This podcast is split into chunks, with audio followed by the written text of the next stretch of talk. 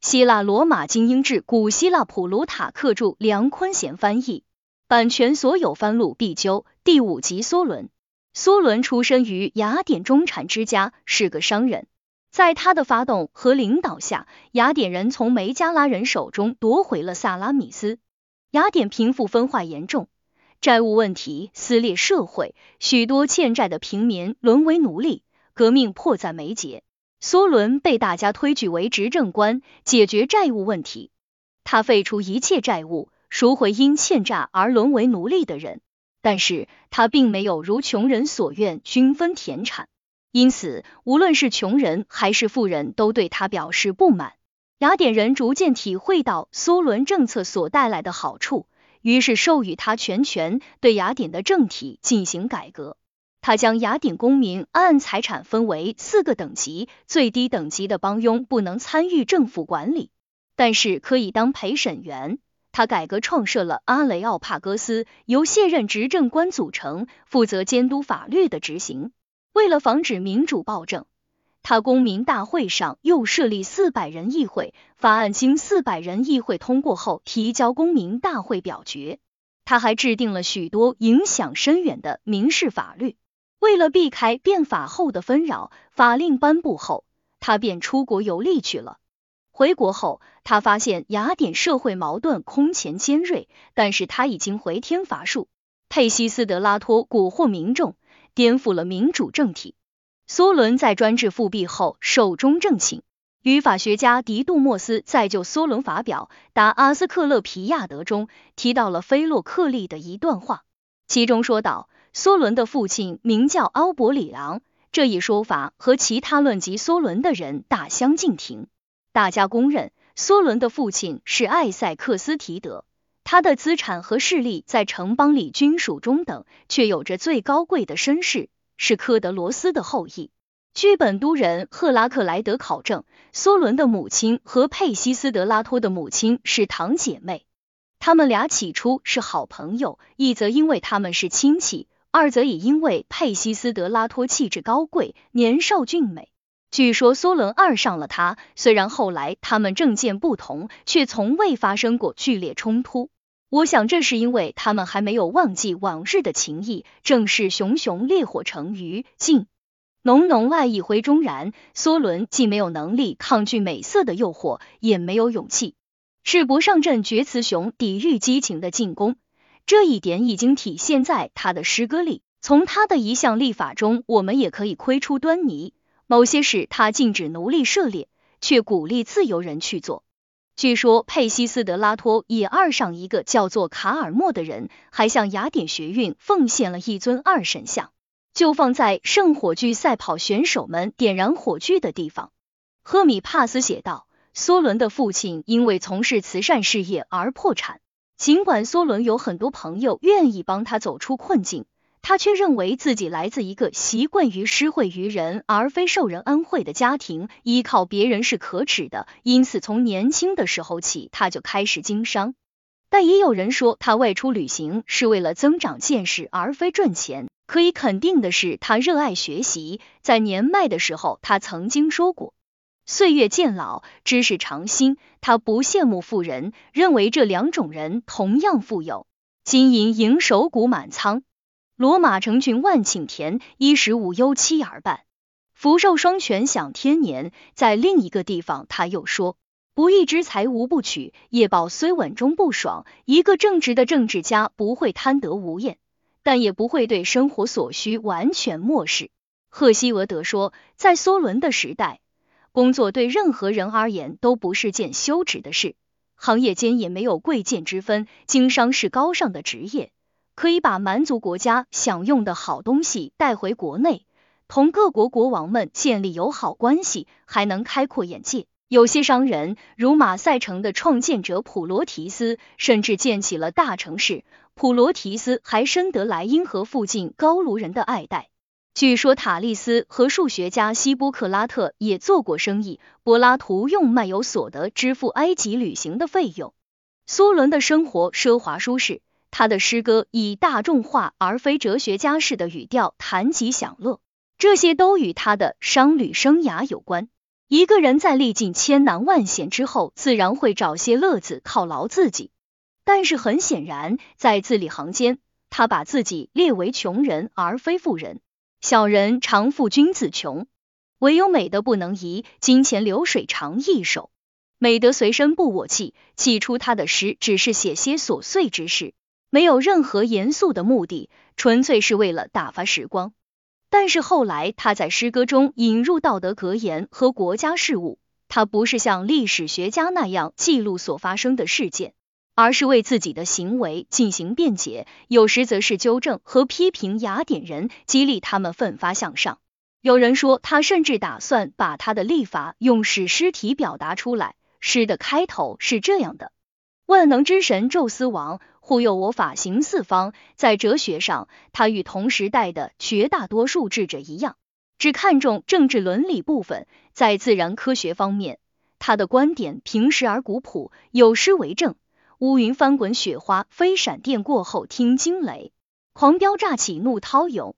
风息云散，海波平。事实上，塔利斯也许是那个时代唯一突破哲学的实用主义范畴，并进行深邃思考的人。其余的智者则以在政治上的聪明才智而获得令名。据说他们先会于德尔菲，继而在佩里安德的安排下再会于科林斯。佩里安德还设宴款待了他们。但是令他们声名鹊起的原因是，他们收到那个三足鼎以后，互相谦让，都把裁判的荣誉让给别人。故事是这样的：几个科斯人撒网捕鱼，几个米勒托斯人承担风险。买下他们还没有收网的捕获物，那一网他们捞上了一尊黄金三足鼎，据说那是海伦从特洛伊返回时想起一则古老的寓言而投下的。这下好了，刚开始是那几个米勒托斯人和渔夫为三足鼎爆发争吵，紧接着支持双方的城市也加入进来，大家兵戎相见。最后，德尔菲的阿波罗祭司命令他们将争议交给一位智者裁决。第一个接到三足鼎的是米勒托斯的塔利斯，虽然科斯人曾经为此与米勒托斯人打得不亦乐乎，但他们还是毫不犹豫的把三足鼎交给了他。塔利斯却宣称比亚斯比他更有智慧，于是把三足鼎送到比亚斯那里，比亚斯又传给了下一个人，就这样轮了一圈，三足鼎第二次回到塔利斯手里。最后，三足鼎被从米勒托斯送到底比斯，献给了地峡的阿波罗神庙。天奥普拉斯多写道：普里埃涅的比亚斯第一个收到三足鼎，然后才是米勒托斯的塔利斯，转了一圈又回到比亚斯手里，最后献给了德尔菲神庙。以上是普遍的说法，但有一些人说不是三足鼎，而是克罗索斯奉献的一个酒杯。还有人说那是一个叫巴图克利的人留下的盘子。据说梭伦与阿纳卡西斯以及塔利斯均私交甚笃，有人甚至记录了他们交谈的部分内容。据说有一次，安纳卡西斯来雅典，到梭伦家敲门，说自己是个外国人，想到梭伦家做客，和他交朋友。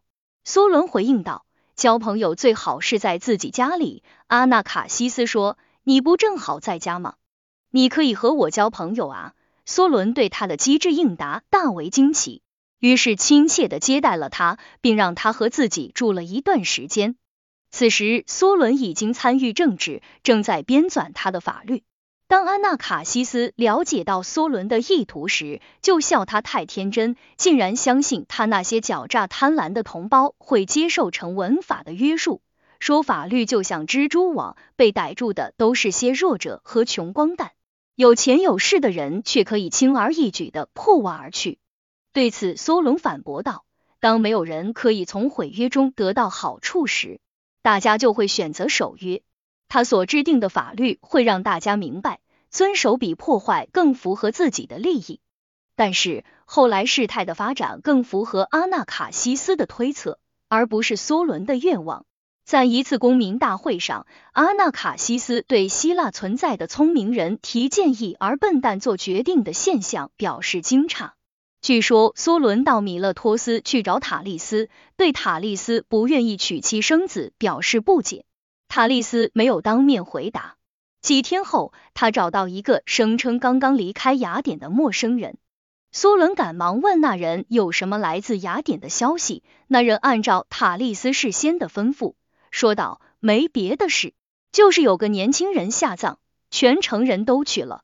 据说他的父亲很受人尊敬，是全雅典最高尚的人，但是他不在家，已经外出很长时间了。”梭伦回答道：“太惨了。他叫什么名字？”我听说过他的名字。陌生人说道：“但是现在我忘了。”只记得大家都说他又英明又公正。陌生人的每一句话都触动了梭伦的心，他的恐惧与时俱增。最后，他终于忍不住提了自己的名字，问陌生人那个年轻人是不是梭伦的儿子。陌生人点头称是。梭伦就像一般人在极度悲伤的时候经常做的那样，捶胸顿足起来。这时，塔利斯拉着他的手，微笑的说：“梭伦，丧子之痛，连你这么坚强的人都无法承受，这就是我不愿生儿育女的原因。不过，请别把刚才的故事当真，那都是编造的。以上是赫米帕斯引述帕泰克斯的说法，后者曾自称拥有伊索的灵魂。然而，如果我们因噎废食，那就未免荒唐可笑了。若如此，我们就不能拥有财富、荣誉或者智慧，因为我们也会害怕失去这一切。我们甚至不能拥有至高无上的美德，因为疾病或者药物也可能把它夺走。虽然塔利斯没有结婚，却也远非无牵无挂，除非他对朋友、家人，甚或是国家漠不关心。我们听说他领养了他的外甥库比斯多。人类的灵魂天生有慈爱之心，而不只是用来感知。思考和记忆。如果一个人没有至亲可以拥抱，他也会把爱转移到陌生人身上。此时，外人就会趁虚而入，鸠占鹊巢，就像一个人的产业没有合法继承人那样。爱一个人就会挂念他，关心他。因此，我们可以看到，有人指天誓日绝不娶妻生子，却因为仆人或者妾生的孩子生病或死亡而呼天抢地，不能自制。有的人会因失去一条狗或者一匹马而陷入令人羞耻的悲伤绝望之中，但也有人默默忍受丧子之痛，没有过度和不合情理的哀痛，安详的度过余生。是软弱而不是爱，使人在命运面前失去理智，陷入痛苦和恐惧的深渊。他们甚至不能片刻享受自己珍爱的东西所带给他们的快乐。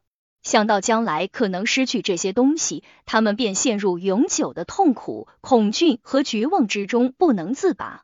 我们不能因害怕失去财富而使自己贫穷，也不能因害怕失去朋友而拒绝交友，或者因害怕失去子女而拒绝生育，而应该用道德和理性来应对人生的各种不测。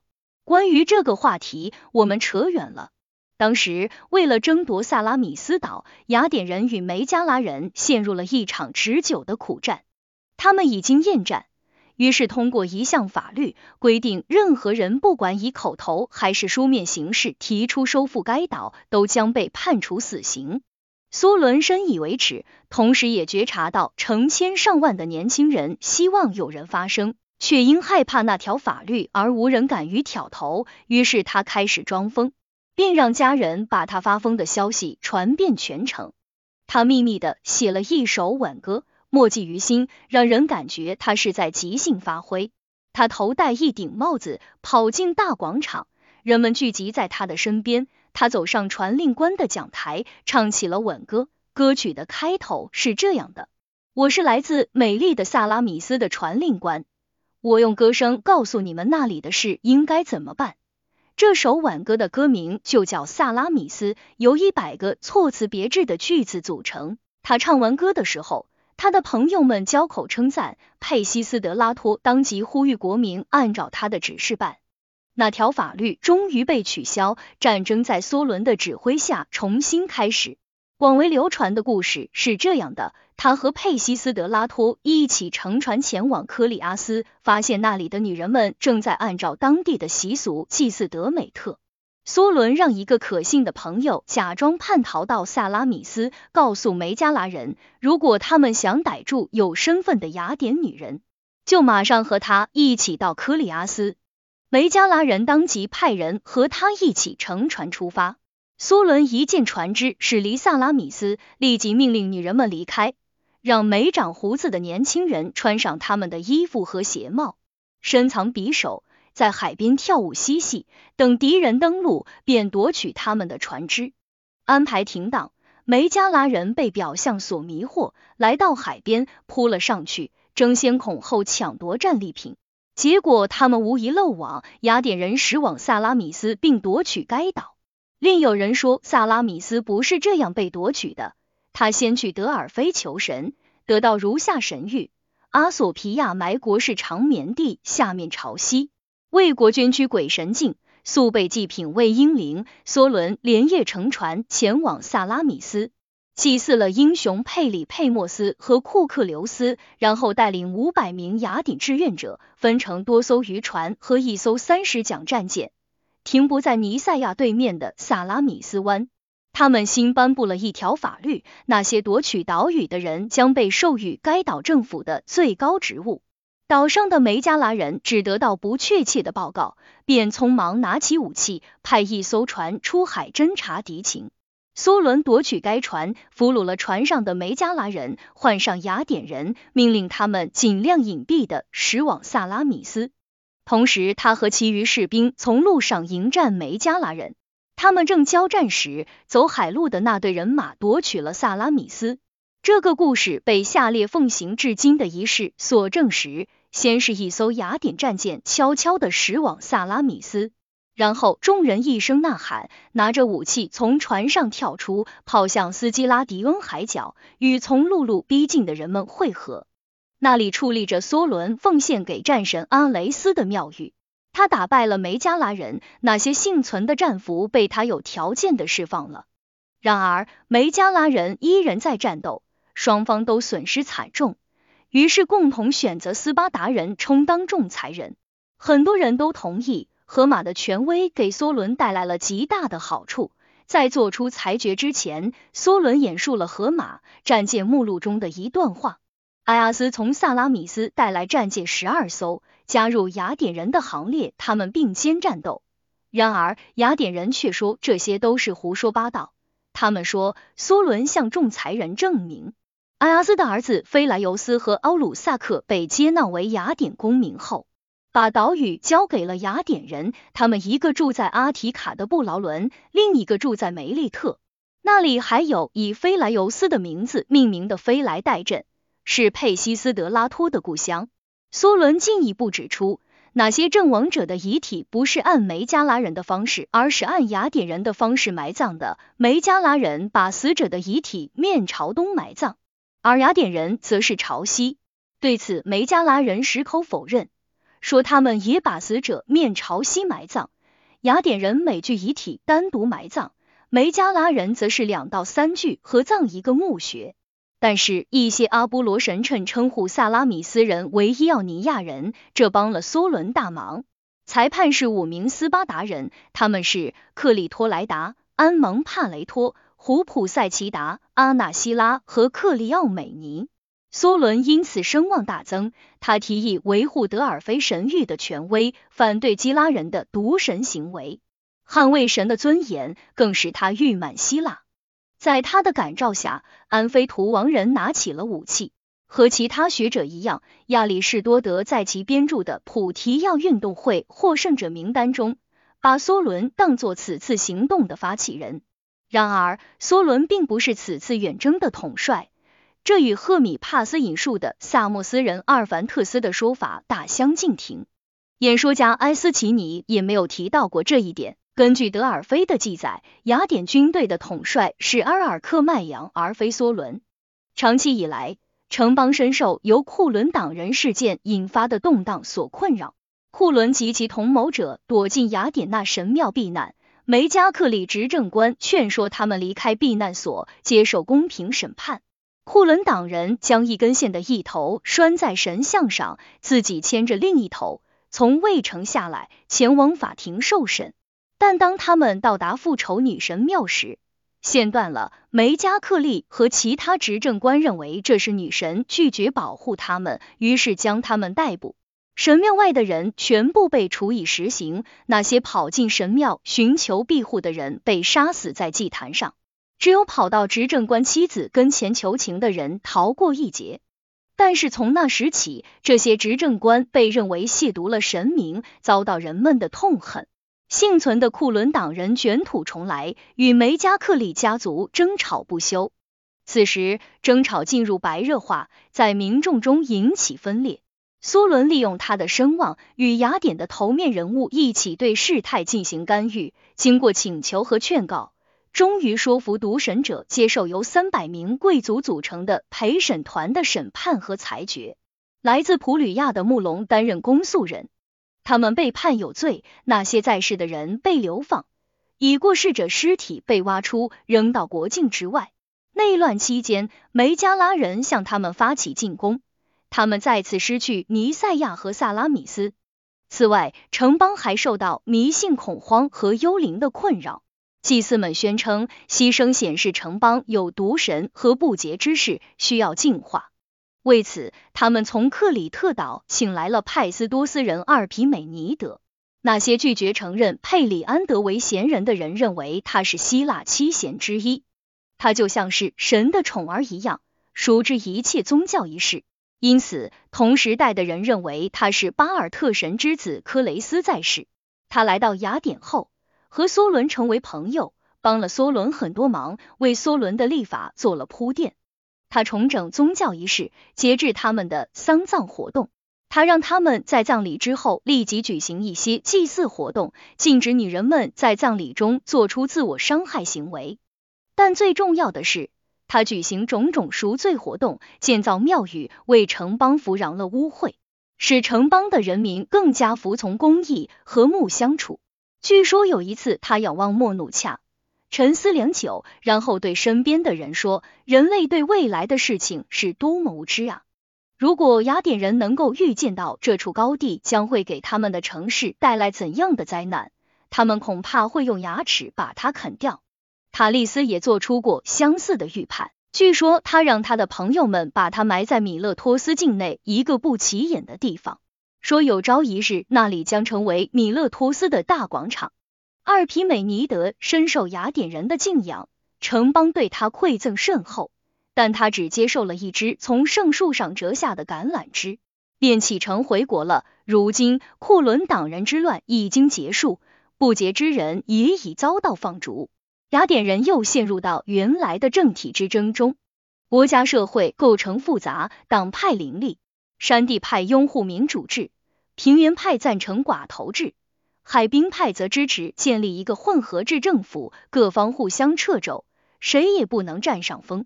当时贫富分化现象已经登峰造极，城邦危如累卵，看来除非诉诸专制暴力，骚乱不可避免。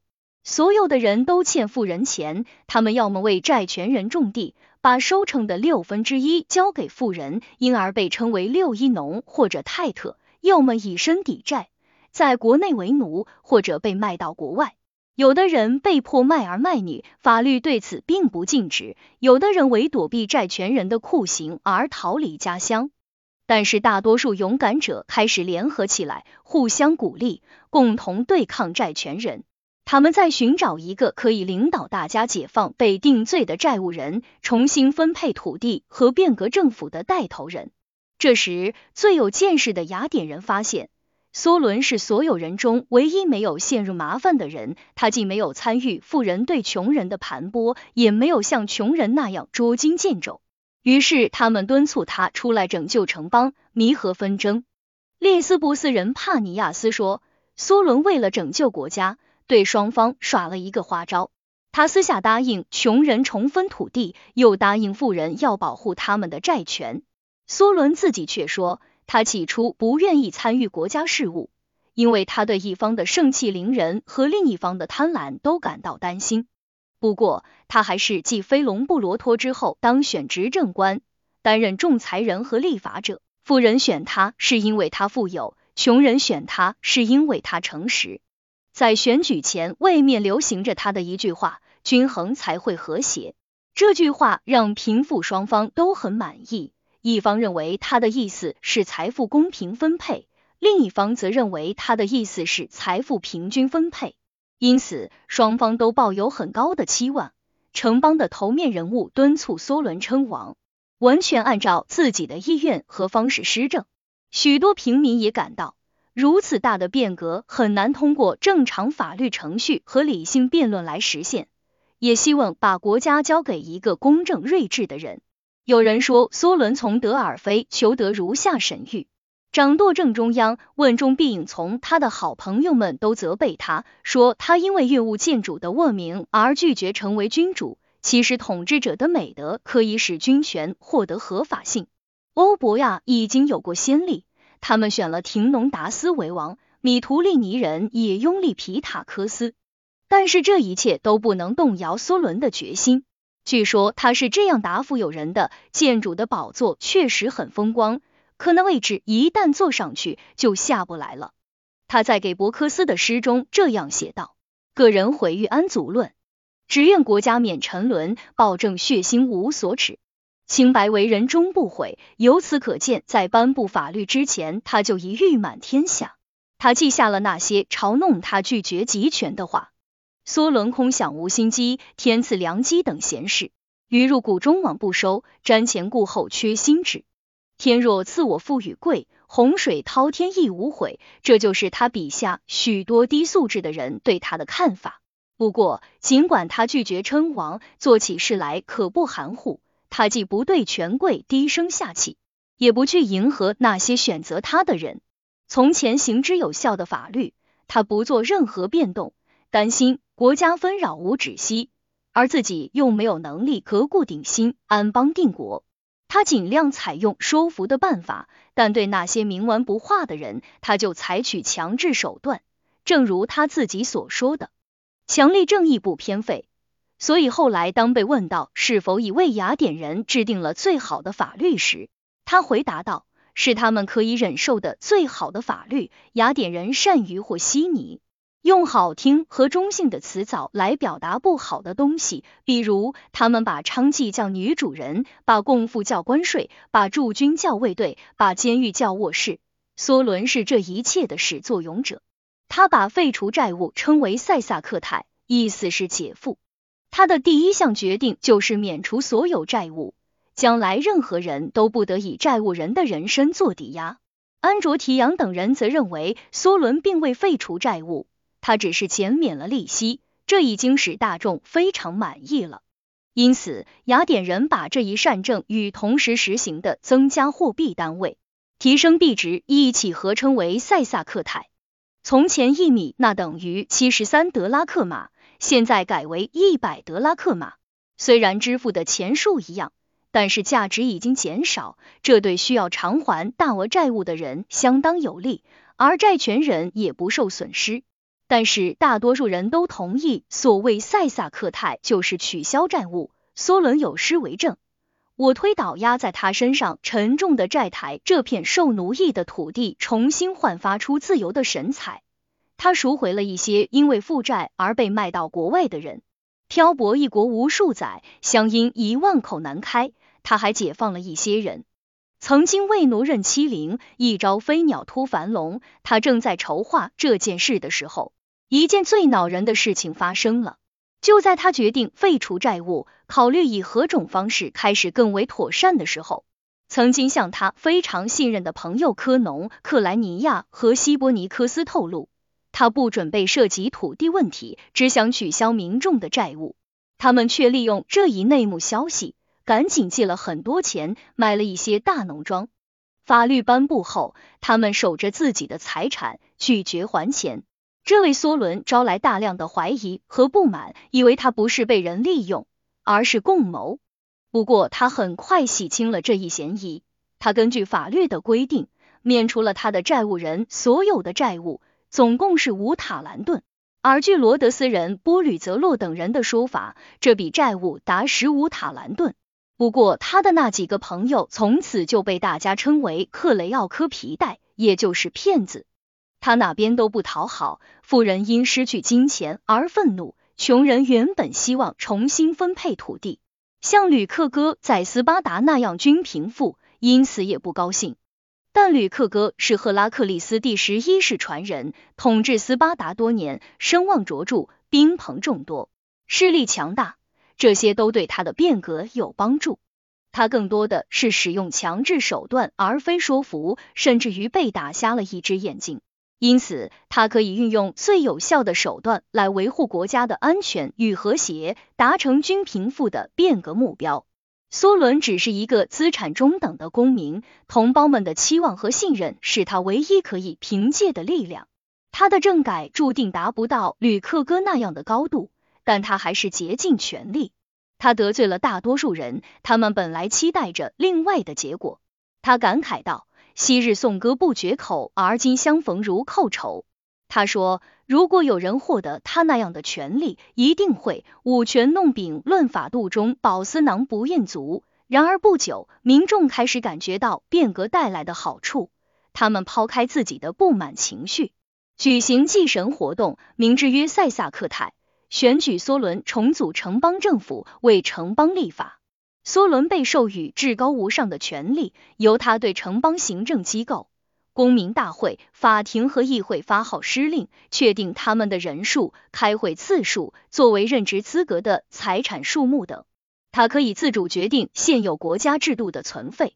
首先，他废除了德拉科法，只保留其杀人罪部分。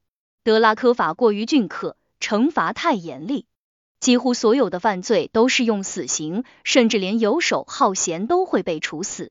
偷颗卷心菜或者一个苹果的小偷，与犯有毒神罪或者谋杀罪的巨奸大华受同样的刑罚。因此，后世的德马德嘲笑道：“德拉科的法律是用血水而非墨水书写的。”一次，有人问德拉科，为什么在大多数犯罪案件中都是用死刑？他回答道：“小罪该死，至于大罪吗？我还没有找到比死刑更重的刑罚。”其次，梭伦希望。行政部门继续由富人掌管，但是允许民众进入其他政府部门。因此，他对公民的财产进行了一次普查。年收入达到五百枚丁诺、八千五百公斤干湿粮食或等值财产的公民被列为第一等，称为五百斗级。那些有能力饲养一匹马或者年入三百枚丁诺的，列为第二等级，称为骑士级。第三等级年入二百枚丁诺。称为双牛级，其余的人统称泰特，一级帮佣。他们不能担任行政职务，但是可以参加公民大会，可以做陪审员。一开始，陪审员的权力并不起眼，可是后来人们却发现，这其实是一项巨大的特权，因为几乎所有的纠纷最后都要由陪审团来裁决，就连分派给执政官审理的案件。他也允许向法庭提出上诉。此外，据说他还把法律的措辞写得含糊其辞，目的是为了增加法庭的权威性。因为如果争议不能根据法律条文来评判，就只能交由陪审团裁决。这样，在某种意义上，陪审团就成了法律的主宰。关于这种权力平衡机制，他是这么说的：民众权力得加强，豪富亦不失尊严。我把盾牌置中间，各守本分，勿相残。为了保护处于弱势的平民，他放开了对伤害行为的控诉权。如果有人被打伤、打残，或者遭受其他暴力侵害，任何有意愿和能力的人都可以起诉加害人。这样做的目的是让全体公民习惯于对彼此间所受的伤害感同身受，同仇敌忾。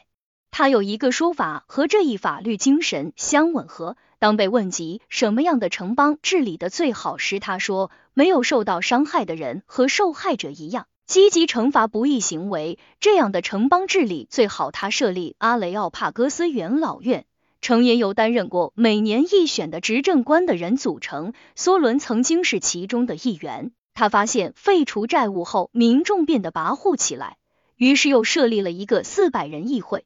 四个部落各出一百人，其职责是审查即将提交民众审议的一切事务，确保只有在经过议会审查的事项才可以提交给公民大会。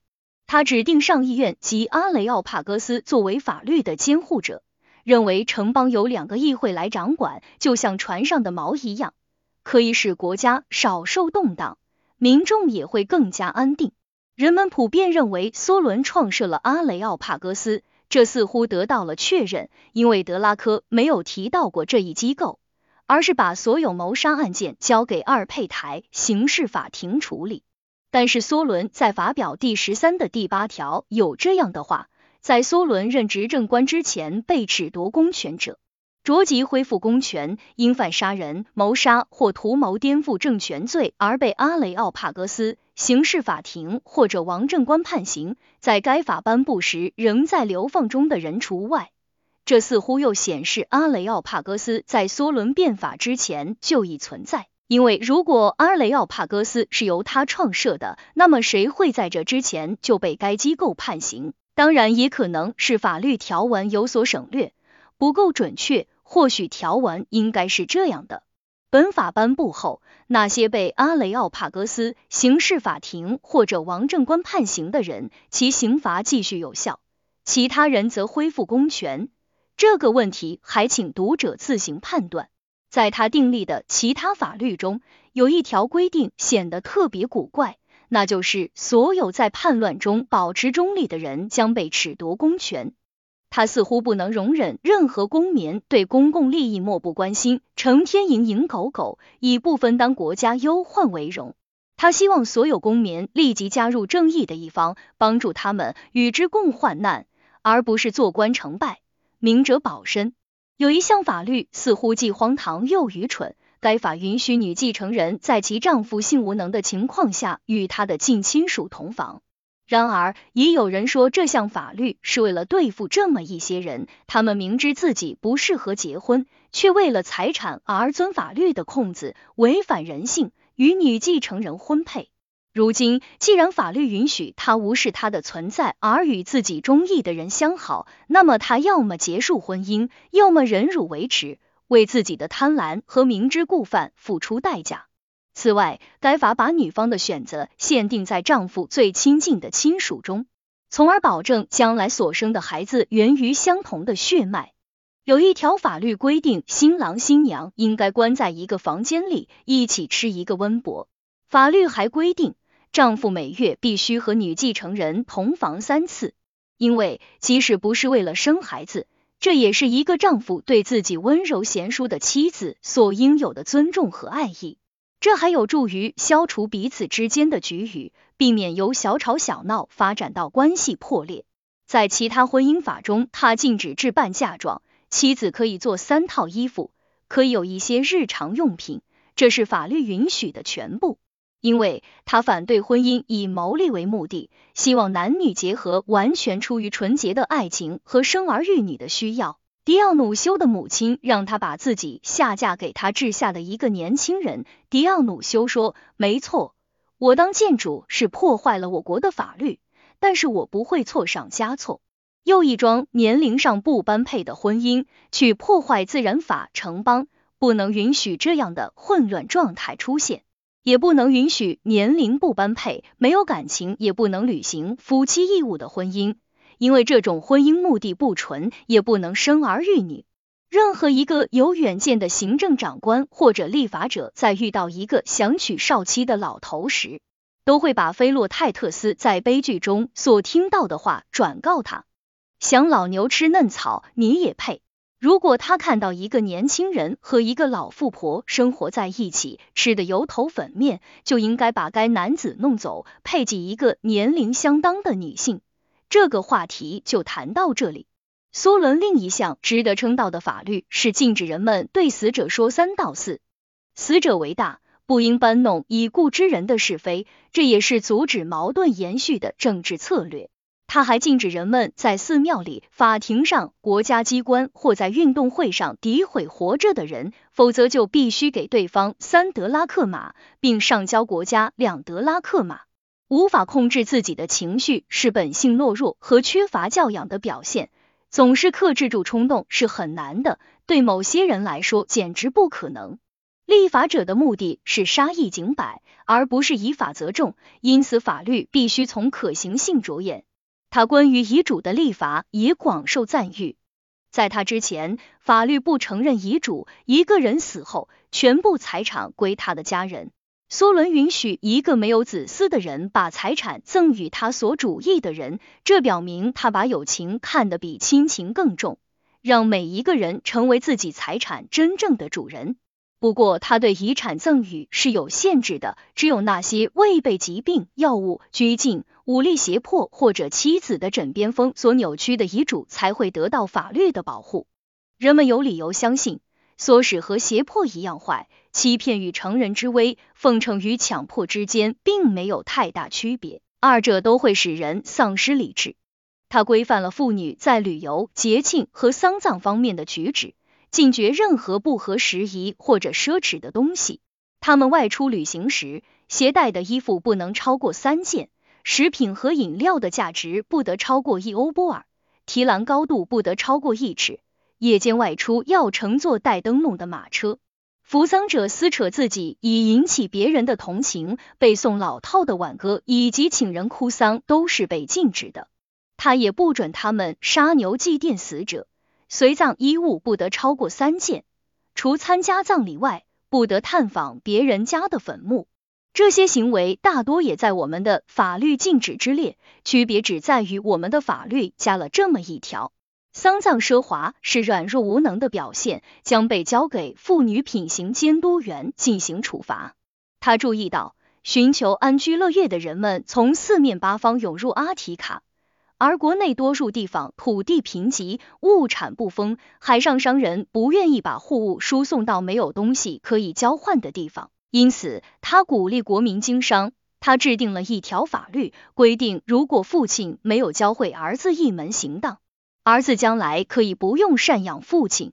在斯巴达，吕克哥清空了城市里所有的外国人，他们所拥有的土地，就像奥里庇得斯所说的。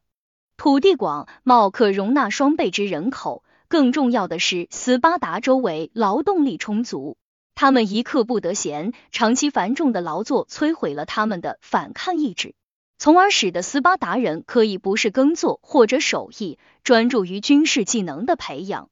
但梭伦是根据国情制定法律，而不是让国情适应法律。他看到国家的农地刚够养活农民，根本不足以养活一大群无所事事的人，因此提高工商业的地位。他命令元老院调查每个人的谋生手段，对游手好闲的人施以惩罚。据本都的赫拉克莱德说，他还制定了一条更为严厉的法律，规定非婚生儿子没有义务赡养其父亲。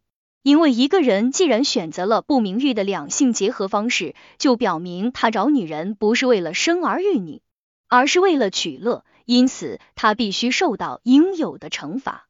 他被剥夺责备孩子的资格，因为他使孩子一出生就蒙受耻辱。总体而言，梭伦有关妇女的立法是最奇怪的。他允许任何人杀死被当场抓获的奸夫，但是又规定。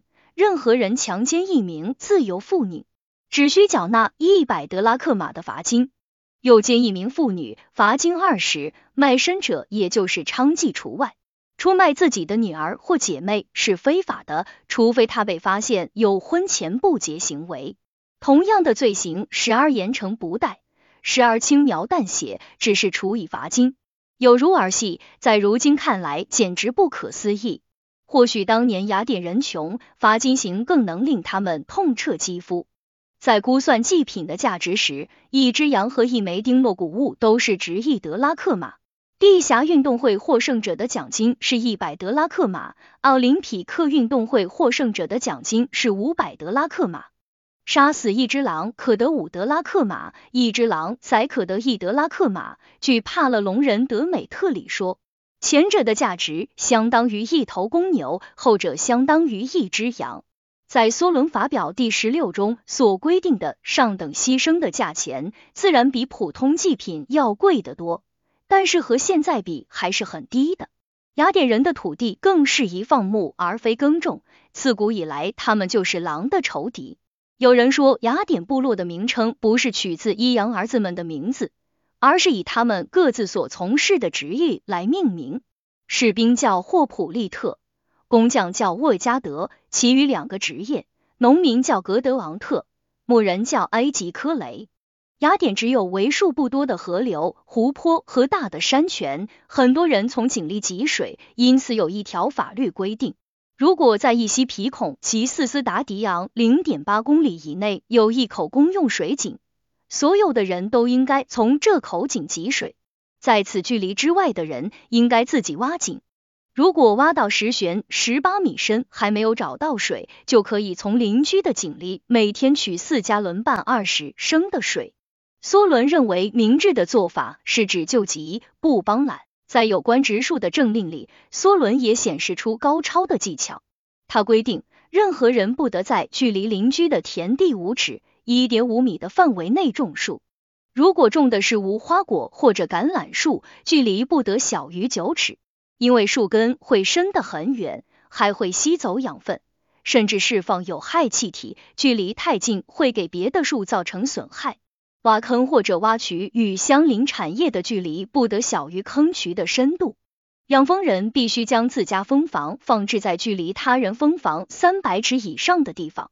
他只允许出口橄榄油。那些出口其他果实的人，要么接受执政官的诅咒，要么缴纳一百德拉克马罚金。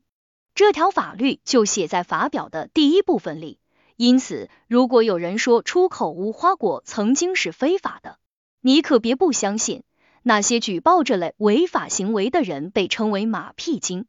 他又制定了一项牲畜伤人的法律，其中一条规定，如果一只狗咬伤了人，狗主人就必须在狗的脖子上拴一根四尺半长的木头，真是别出心裁。关于移民规划的法律则毁誉参半，他只允许那些被自己的国家终生流放。或者跟随全家到雅典谋生的人成为雅典公民，他这么做不是想让外国人望而却步，而是希望他们能够安居乐业。同时，他相信那些被迫或者自愿离开自己国家的人会对雅典更加忠诚。关于公共聚餐的法律也极具梭伦特色，该法规定。如果一个人经常来参加公共聚餐，或者受到邀请却拒绝参加，都要受罚。在梭伦看来，前者太贪婪，后者藐视国家。他规定所有法律的有效期是一百年，法律条文写在木板或者卷轴上，明之于阿克颂，安装在长方形的框子里，中间有根轴，板子可以翻动。一些残片保存至今，可以在雅典的市政厅里看到。按照亚里士多德的说法，这些书写法律条文的板子被称为库贝斯。喜剧家克拉提诺有诗为证：梭伦立法常往事，人间空一库贝斯。木质法表示无匹，如今堪作主斗旗。但也有人说，只有那些写着关于牺牲和宗教仪式法律的板子才是真正的库贝斯。其余的都是阿克颂。议会全体成员共同宣誓批准这些法律。每个司法官在大广场的祭坛上宣誓，如果违反任何法律条文，将向德尔菲的阿波罗神庙奉献一座与自己一般大小的金像。他注意到日历的混乱，看到月亮与太阳的升降并不总是一致，月亮经常在同一天运行在太阳的前面。因此，他把这一天叫做新旧交汇日。该日之前为旧月，之后为新月。他似乎是第一个理解荷马诗句含义的人。荷马诗曰：“旧月已是新月来。”他把这天以后称为新月。到第二十天的时候，他不再往前数，而是往后数，就像月亏一样，直到这个月的第三十天。法律颁布以后，每天都有人来找梭伦。有称赞新法的，也有指责的，有的建议删除某些条款，有的则建议加入某些条款。很多人批评他，要求他就某段法律的意思做出解释。他知道做这种事毫无意义，不做又会招致埋怨。他希望摆脱这种困境，逃离一切非议和责难。他曾经说过，众口难调军国事，为了给外出旅行找借口，他购买了一艘商船。向雅典人请了十年假，然后就启程了。他希望等他回来时，国人已经适应了他所制定的法律。他出行的第一站是埃及。他说他住在蒂杰尼罗河口岸，叫卡诺帕斯。他在那里住了一段时间，与赫利奥波利斯人塞诺菲斯以及萨伊斯人宋奇斯一起研究哲学问题。他们都是埃及最有学问的祭司。据柏拉图说，梭伦从他们那里听到了亚特兰提斯的故事，并把故事写成了诗，准备介绍给希腊人。他从埃及前往塞浦路斯，当地国王之一菲洛库普罗斯将他奉为上宾。菲洛库普罗斯统治着一座小城市，该城为忒修斯之子德莫彭所建，靠近克拉留斯河，地势险固，但是出入不便。王城下面有一片开阔的平原，梭伦劝说国王在那里建一座更加舒适宽广的城市。他留在那里，帮助聚集居民，将城市建设的既方便防御又利于生活。许多人蜂拥而至。投靠菲洛库普罗斯，他的城市设计成为其他国王模仿的对象。为了对梭伦表示敬意，国王把城市的名字由埃佩亚改为梭利。梭伦在致菲洛库普罗斯的挽歌体诗中提到了这座城市，诗曰：“祝君长寿，永为王子孙，席位梭利城。我今此君离塞岛，愿君借我一番风。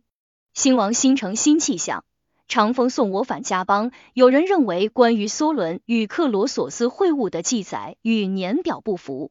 然而，这个故事闻名遐迩，人们又言之凿凿，和梭伦的性格又是如此契合，配得上他高超的智慧和伟大的灵魂，我没有理由拒绝收录。的确，他与众多学者试图加以规范的某些年表准则不相符。不过，直到今天。他们也没有就所争议的问题达成共识。他们说，梭伦应邀访问克罗索斯时，那情形就像是一个内陆人第一次看到大海，认为自己所见到的每一条河流都是海洋。当他在宫殿中走过，看见许多贵族衣着光鲜，被一大群卫兵和仆从簇拥着，便以为他们都是国王。最后，他被引荐给克罗索斯。他看到的是一个浑身上下缀满各种奇珍异宝、穿着紫衣、披金戴银的人，好一派富丽的景象。梭伦走到他面前，似乎一点也不感到惊讶，也不说克鲁索斯想听的恭维话，反而在众目睽睽之下，对庸俗奢华的排场不屑一顾。克鲁索斯命人打开他收藏财宝的全部屋子。不由分说，就带着梭伦参观他的豪华家具和琳琅满目的奢侈品。梭伦第一眼就已经把他看透。参观完毕，克罗索斯问梭伦是否知道有谁比他更幸福。梭伦回答道：“他知道一个人比克罗索斯幸福，此人是他的同胞公民，名叫特洛斯，是一个诚实的人，孩子很有出息，家境殷实，后来在战场上为国捐躯了。”克罗索斯认为，他不以金银财宝的数量作为衡量幸福的尺度，居然对一个权倾天下的帝王视而不见，却对一个穷酸平民的死活如此看重，是一个没有教养的傻瓜。不过，他还是接着问梭伦：除特洛斯外，还有谁比他更幸福？有，梭伦回答道：克里奥比斯和比顿是一对有二的兄弟，对他们的母亲很孝顺。有一次，他们的母亲乘坐的牛车走得太慢了，他们就把自己套上车，拉着母亲去了天后庙。他的邻居们都说他是个幸福的人，他自己也非常高兴。祭祀和宴享结束后，他们躺下休息，就再也没有站起来。他们在赞扬声中安详的死去。怎么，克罗索斯发火了？你认为我们这样的人不幸福？梭伦既不想奉承他，也不想进一步激怒他，于是回答道：“国王陛下，我们希腊人天赋适中，因此我们只懂得乐天知足，而缺乏高贵庄严的智慧。我们见多了世事无常，所以不敢因一时的富有而骄矜，也不会羡慕他人的幸福。因为天有不测风云，人有旦夕祸福。一个人只有到死都受到幸运之神的眷顾。”我们方能称其为幸福之人。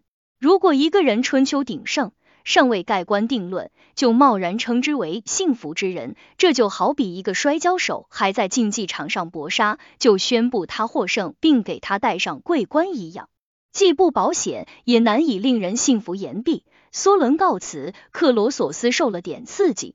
但并没有学到什么东西。预言作家伊索受克罗索斯之邀，当时也在萨迪斯，受到国王很高的礼遇。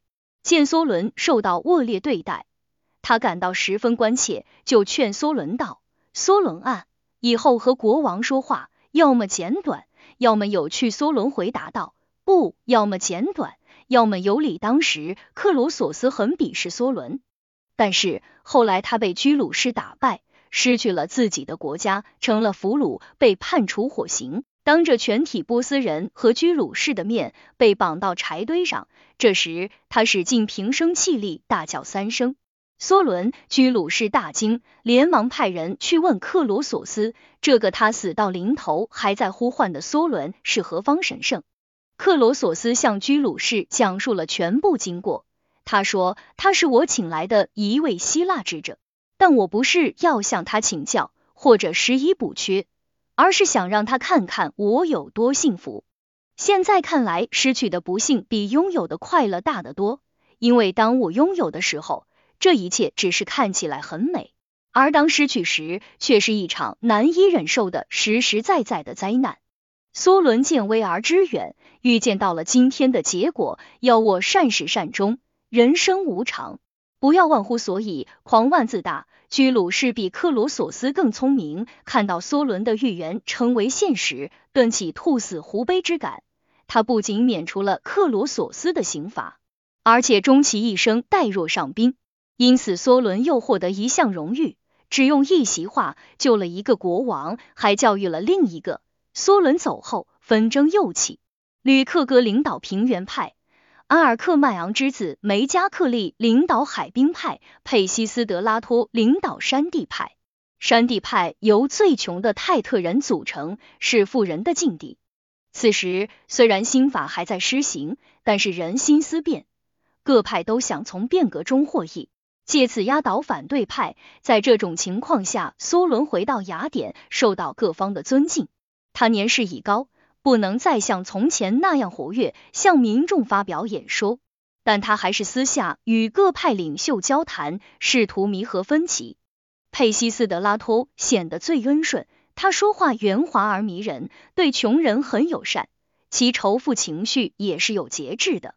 对于自己天生不具备的东西，他很善于去模仿。他被认为是一个谨慎守规矩的人，热爱平等，反对改变现状。因而比任何人更受信任。他骗过了大多数人，但是梭伦很快就看穿了他，比所有人都早一步发现他的图谋。不过，梭伦并没有因此而嫉恨他，而是试图让他谦恭些，放弃自己的野心。梭伦经常对他和别的人说，如果他能够摒弃野心，治好自己的专制妄想症，那么他就是雅典最高尚和最优秀的公民。此时，帖斯比斯开始演悲剧，这一新鲜事物吸引了许多观众，但是还没有成为竞赛项目。梭伦生性好学，如今岁数大了，生活悠闲自在，享受着音乐与美酒，就去观看帖斯比斯的戏剧。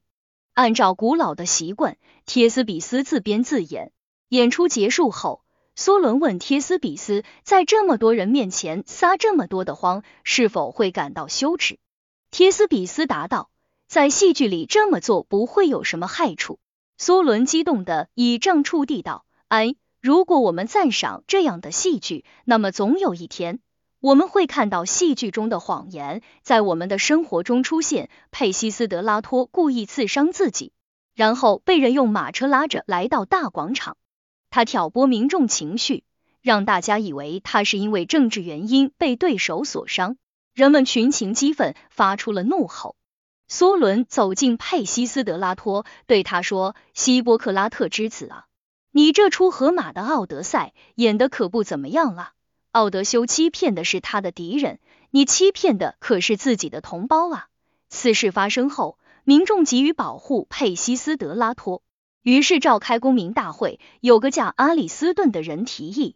允许佩西斯德拉托建立一支由五十名持棒者组成的卫队。梭伦表示反对，如他在诗中所说的那样：“巧言令色，你偏信又说，单个金丝狐狸一起蠢过叫驴，看到穷人都对佩西斯德拉托言听计从，已经蠢蠢欲动。富人们出于恐惧，都选择明哲保身。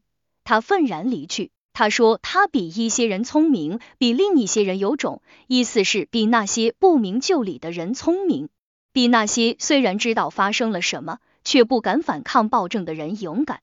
法案获得通过，却对持棒者的人数不加限制，听任佩西斯德拉托随意招募。最后，他占领了雅典卫城。此事发生后，全城骚然，梅加克利和他的全家立即出逃。梭伦尽管年迈，也没有人支持他，但他还是来到大广场，向市民们发表演说。他一方面责备他们愚蠢怠惰。一方面敦促他们不要乖乖的把自由拱手相送。就是在此时，他发出了那令人难忘的呐喊：当初暴政刚刚露头，你们可以轻而易举的将其扑灭；如今暴君已经强大，需要更大的行动才能将它摧毁，但也因此而更加光荣。没有人敢站在他的一边。他回到家里，把武器搬出来放在门廊里，说了这么一句话。我已经为救国护法尽了力，就不再说话了。他的朋友们劝他逃走，被他拒绝了。